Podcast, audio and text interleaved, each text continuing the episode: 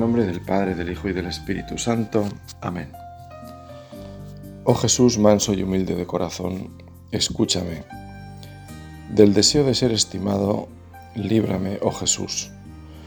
Del deseo de ser amado, del deseo de ser conocido, del deseo de ser honrado, del deseo de ser alabado, del deseo de ser preferido, del deseo de ser consultado, del deseo de ser aprobado, del temor de ser humillado, líbrame, oh Jesús, del temor de ser despreciado, del temor de sufrir repulsas, del temor de ser calumniado, del temor de ser olvidado, del temor de ser ridiculizado, del temor de ser infamado, del temor de ser objeto de sospecha, que los otros sean amados más que yo Jesús.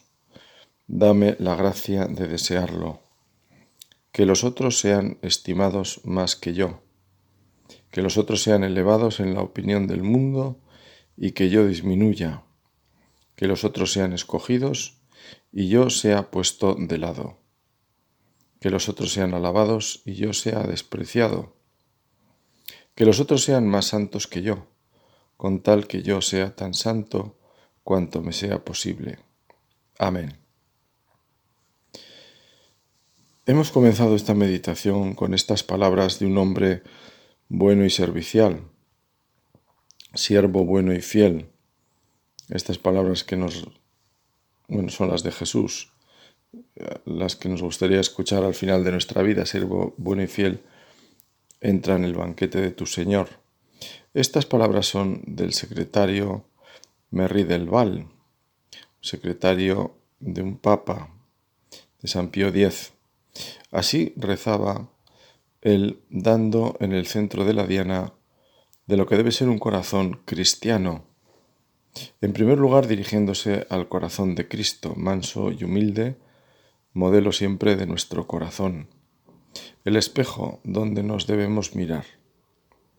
Así rezamos también nosotros, con la esperanza de que para Dios no hay nada imposible, a pesar de que escuchando la altura de estos ruegos nos podamos sentir tan pequeños, porque cuando alguien reza con un corazón tan grande, pues nos reconocemos mejor desde esa distancia.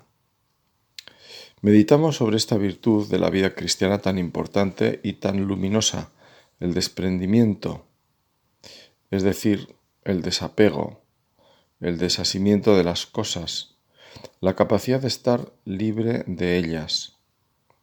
Cuando hablamos de desprendimiento, pues hablamos del desinterés eh, bien entendido, de la generosidad. Y comienzo con una pregunta muy sencilla. ¿Qué pasaría si un fin de semana nos quedamos sin móvil. ¿Cómo llevaremos en verano tener que estar en casa sin apenas salir por obligaciones familiares, por ejemplo? En el fondo todos hemos vivido algo de ese estilo con motivo del confinamiento, que nos tuvo encerrados en nuestros hogares durante varias semanas, saliendo solo a comprar ya los servicios esenciales. Un auténtico examen sobre nuestra disponibilidad. Siempre llama la atención la vocación a la vida religiosa contemplativa en un monasterio.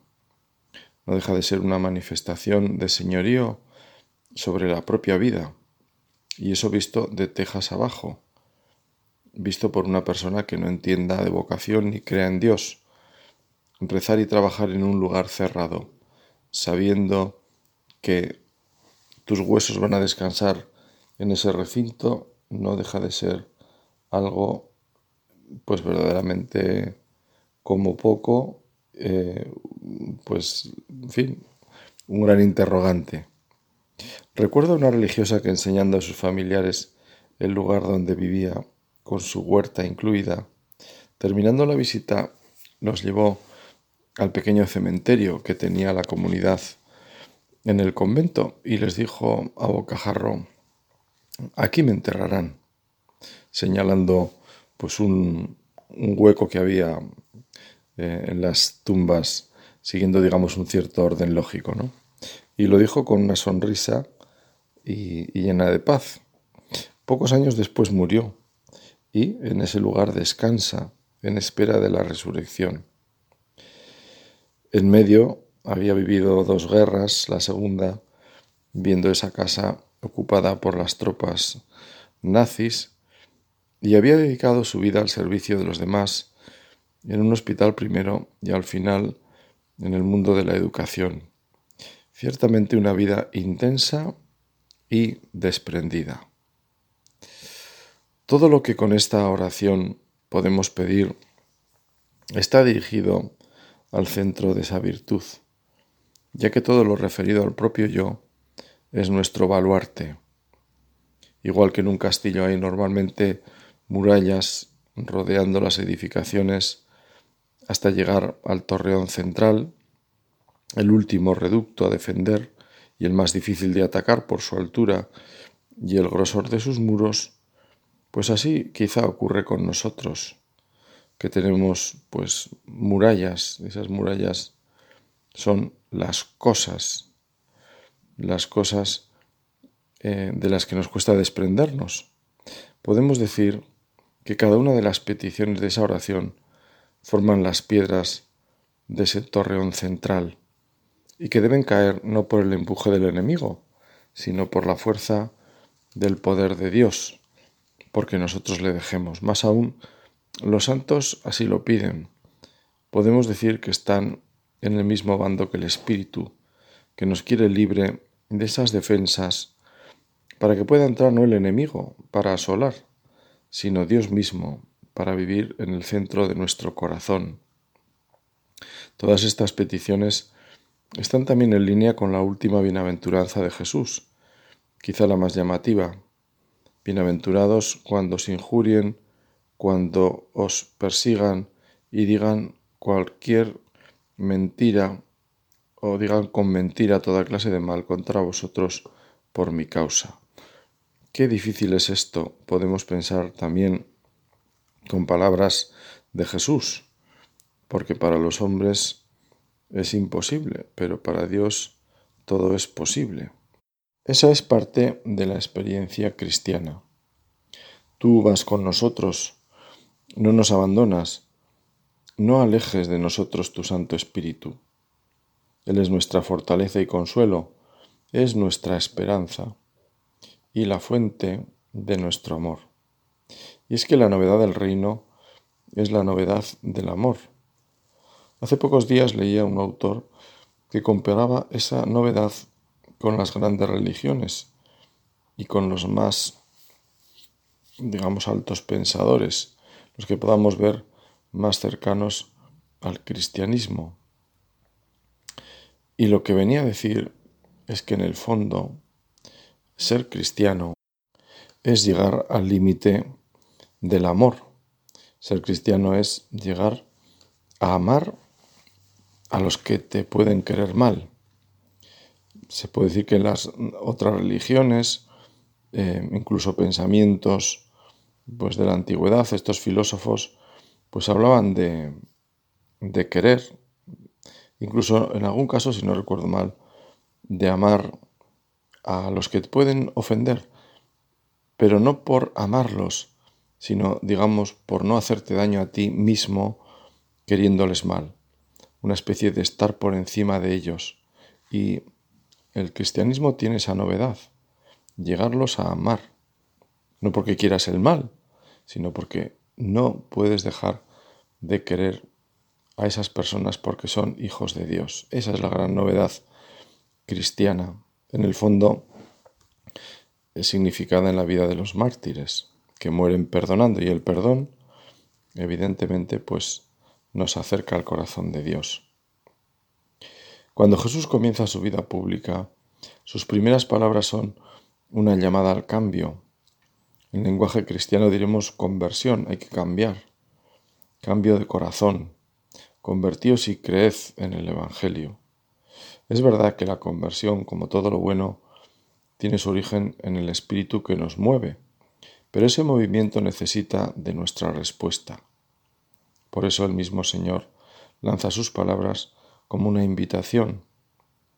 De igual modo la invitación a seguirle comienza por dejar cosas. Quien quiera seguirme, que se niegue a sí mismo. Hay que desprenderse de lo más valioso que tenemos, o más exactamente de lo que nos parece más valioso, que es mi propio yo. Desprenderse, vivir desprendido, vivir libre. Qué imagen tan fuerte la de esas personas que lo dejan todo por buscar a Dios y servir a los demás.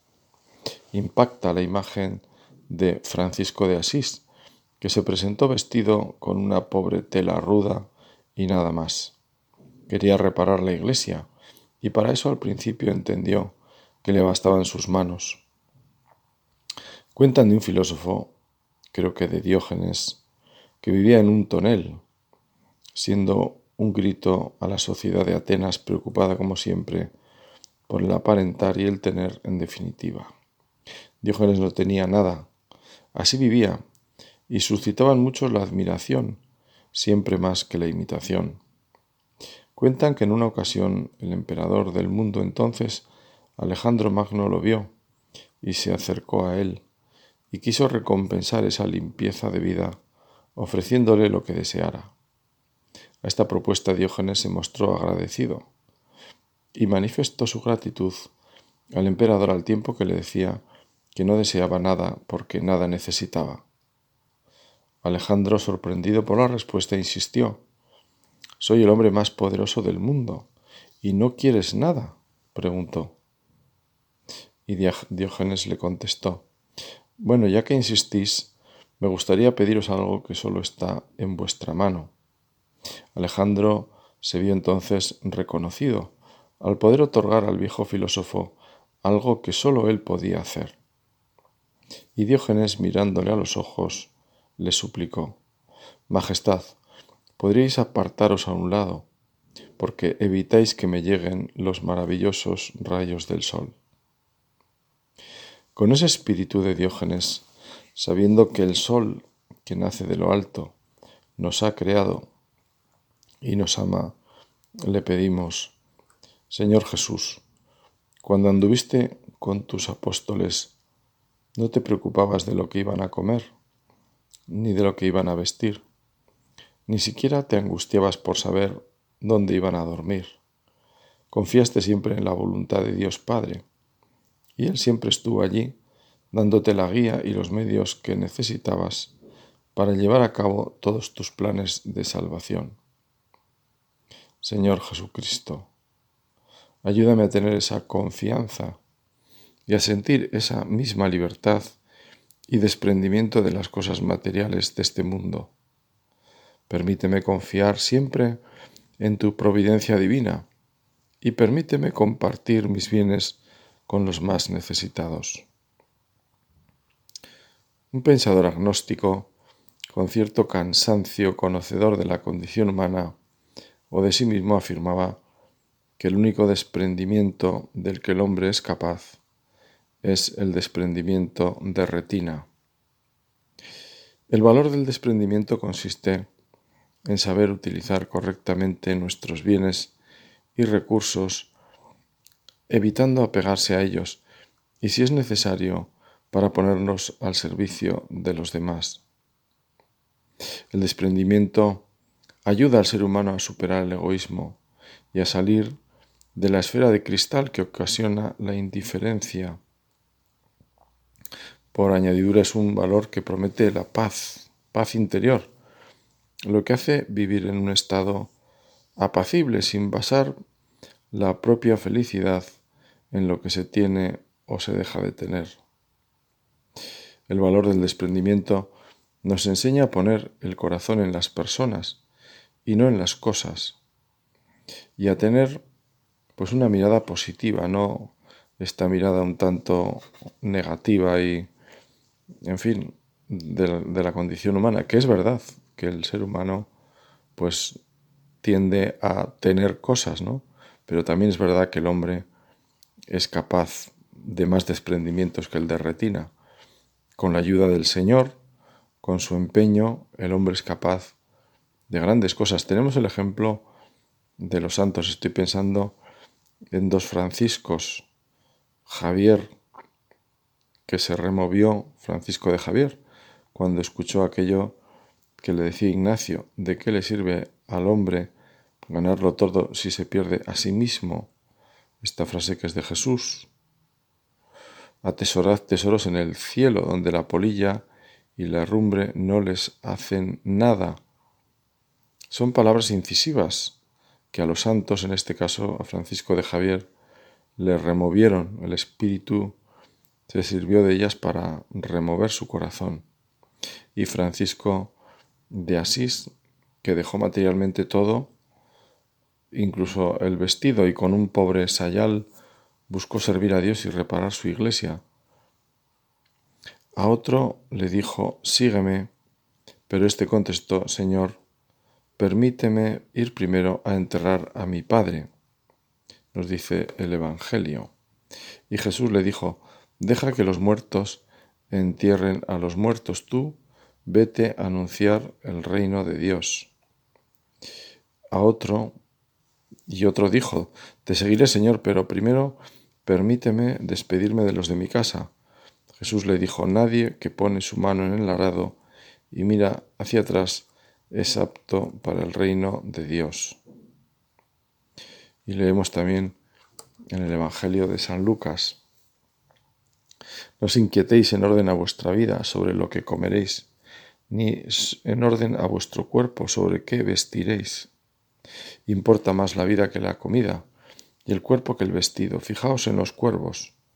No siembran ni siegan, no tienen despensa ni granero, y sin embargo Dios los alimenta. Pues cuánto más valéis vosotros.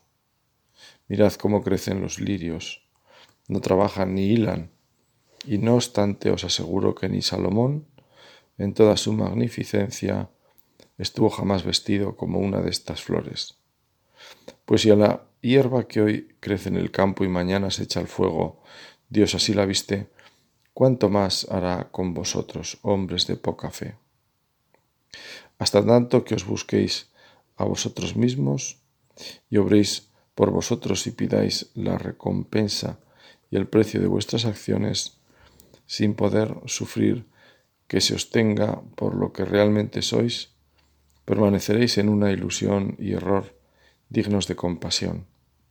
Mientras menospreciéis a alguien por sus pecados y queréis ser preferidos a aquellos que no viven según vuestras máximas, señales de que todavía no os conocéis y tenéis los ojos cerrados al fondo horrible de vuestro corazón. Esta expresión, esta frase, a lo mejor este, este texto, es de Taulero, este autor espiritual, que, como veis, pues va al fondo del desprendimiento, igual que al principio rezábamos con esas palabras de, de Merry del Val, pedir al Señor desprendimiento de las cosas, sí, pero aún más profundo, ese otro desprendimiento interior que quizá cuesta más.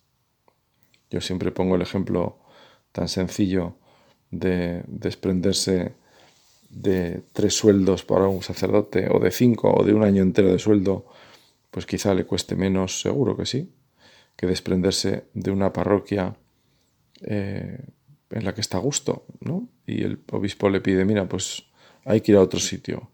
Desprenderse de eso cuesta más. Y es un desprendimiento más, si quieres, interior, porque hay que desprenderse pues de afectos, de, de relaciones, de cosas, y eso siempre cuesta más. El desprendimiento al que Jesús nos llama se explica con aquella parábola del tesoro escondido. El que sabe dónde está, vende todo y compra el campo. Ese tesoro escondido es Dios, y encontrarlo supone también entregarlo todo por Él. Esa entrega que es el desprendimiento no es tanto de bienes materiales, sino que se trata de una forma de entender la vida según la novedad de Cristo sus enseñanzas acerca del valor de las cosas, de las personas, del horizonte de eternidad de nuestra vida, la necesidad de ser salvados, de nacer de nuevo. Todo es que la vida cristiana es para todos los bautizados eso. También una persona casada y padre o madre de familia que tiene su trabajo y sus relaciones sociales y participa en las asociaciones que promueven el bien de la persona en distintas formas, también esa persona debe vivir el desprendimiento. Será diferente al de un religioso que entrega sus bienes a la comunidad en la que vive y ha hecho voto de obediencia, y por tanto se desprende de sus gustos y preferencias a la hora de elegir el destino de su actividad, por ejemplo. El casado vive ese desprendimiento también en el tiempo dedicado a su familia, en primer lugar, que es la iglesia doméstica, y según sus circunstancias también está llamado a dar ejemplo de no tener el corazón apegado a los bienes de este mundo, sino que llevando una vida sobria y sencilla, también es y debe ser transparencia de Cristo, que vino a vivir y vino a servir, y encontraba su vida, su alegría, no en tener cosas, sino en cumplir la voluntad del Padre, sirviendo, porque para eso había venido a este mundo. Vino a servir y no a ser servido, nos dice él mismo. ¿Qué no tendremos que vivir nosotros? Si esto nos lo dice el Hijo de Dios, no solo lo dice, sino que lo, lo hizo. Seguro que con un corazón y mirada sencilla, sincera, sobre nuestra realidad se encuentran las ocasiones para vivir según este espíritu. Estoy pensando al expresar esta forma de vivir en cristiano, el desprendimiento en un laico, en un profesor catedrático de universidad, un hombre sabio que al terminar su jornada laboral en la universidad tomaba con nosotros el autobús urbano que le acercaba a la ciudad. Lo recuerdo con una gabardina y siempre sencillamente vestido, con una mirada clara y un trato cordial y sencillo con todos. Con el tiempo me han contado otros detalles de la vida de este hombre que manifiestan esa sencillez y disponibilidad para ayudar a sus alumnos sirviendo sin darse importancia. Seguro que un hombre de esa talla intelectual tendría siempre asuntos importantes que tratar y sin embargo me hablaban de su trato atento con otros doctorandos cuando acudían solicitando su ayuda, incluso en asuntos que no eran propiamente de su competencia. Desprendidos del tiempo propio. Quizá este es el mejor de los desprendimientos. Con el tiempo uno valora más el tiempo, sabiendo que es limitado, y el principio de todo lo demás, en el fondo es lo más valioso que tenemos. En el segundo domingo de Cuaresma, si recuerdas, escuchamos el Evangelio de la Transfiguración en el Tabor. Jesús que invita a tres de sus apóstoles a rezar. El Papa comentando este Evangelio afirmaba que la subida de los discípulos hacia el monte Tabor nos lleva a reflexionar sobre la importancia de desprendernos de las cosas mundanas para efectuar un camino hacia lo alto y contemplar a Jesús. Rápidamente relaciona el Papa la oración con el desprendimiento de las cosas mundanas, es decir, de aquello que lastra nuestra vida y nos impide volar en cristiano. En el fondo no nos humaniza porque la vida cristiana, no nos cansamos de considerarlo, es la plenitud de lo humano. Por contra la mundanidad de la que, de la que tanto suele hablar el Papa. ¿Qué es esta mundanidad? decía él, capaz de odiar, de destruir a Jesús y a sus discípulos. ¿Es más de corromperlos y de corromper a la Iglesia? se preguntaba el Papa. Es una propuesta de vida, la mundanidad. Es una cultura, una cultura de lo efímero, una cultura de la apariencia, del maquillaje una cultura del hoy sí, mañana no, mañana sí y hoy no. Tiene valores superficiales. Una cultura que no conoce la fidelidad, porque cambia según las circunstancias y lo negocia todo. Una cultura de los descartable según la conveniencia. Las apariencias, la fidelidad, la conveniencia. Temas de hoy, siguiendo estas palabras del Papa, y por otra parte temas de siempre, porque en los Evangelios Jesús nos habla sobre ellos y con palabras fuertes en algunos casos.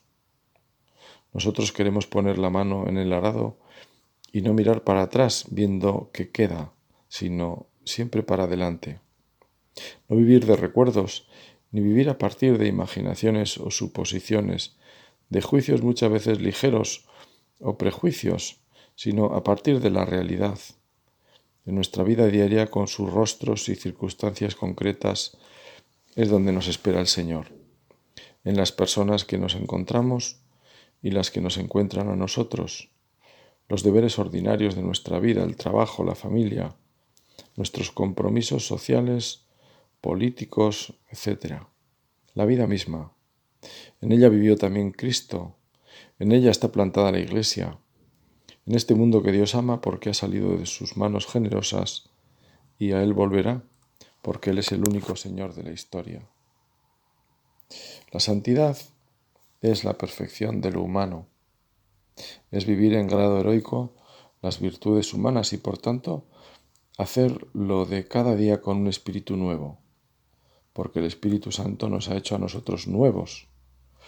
Pero todo esto, que nos lo sabemos bien, como teoría al menos, debemos llevarlo a la práctica y para ello necesitamos, como dice el Papa Francisco, subir a lo alto para contemplar a Jesús. El mejor propósito, al menos el primero, me parece a mí, de cualquier rato de oración, será siempre volver a rezar. Será leer el Evangelio más y mejor, dedicarle siquiera unos minutos para meditarlo en el corazón. Igual que la Virgen meditaba las cosas en su corazón, nosotros debemos llevar las cosas de Jesús en el nuestro. La vida de Jesús será así una luz para la nuestra, porque no olvidemos que el misterio de nuestra vida se ilumina en el misterio de la vida del Verbo encarnado. El propósito de nuestra oración tendrá que ver con la caridad con el prójimo, porque el corazón paciente y misericordioso de Jesús, al que acudíamos al comenzar esta meditación, es para vivirlo en relación con los demás. Ahí está siempre la piedra de toque, el termómetro de nuestra vida. Obras son amores y no buenas razones. Y qué bien dicho está y con tan pocas palabras. Terminamos acudiendo a la intercesión de Santa María en estos tiempos tormentosos en los que vivimos. Este mundo siempre gime, como decía San Pablo, y gimen inocentes, hombres y mujeres, ancianos, niños, los que conocen el amor con mayúscula y se duelen, y los que no lo conocen y actúan como si el hombre fuera un lobo para el hombre. El juicio de Dios nos tiene que ayudar a vivir con más verdad y caridad.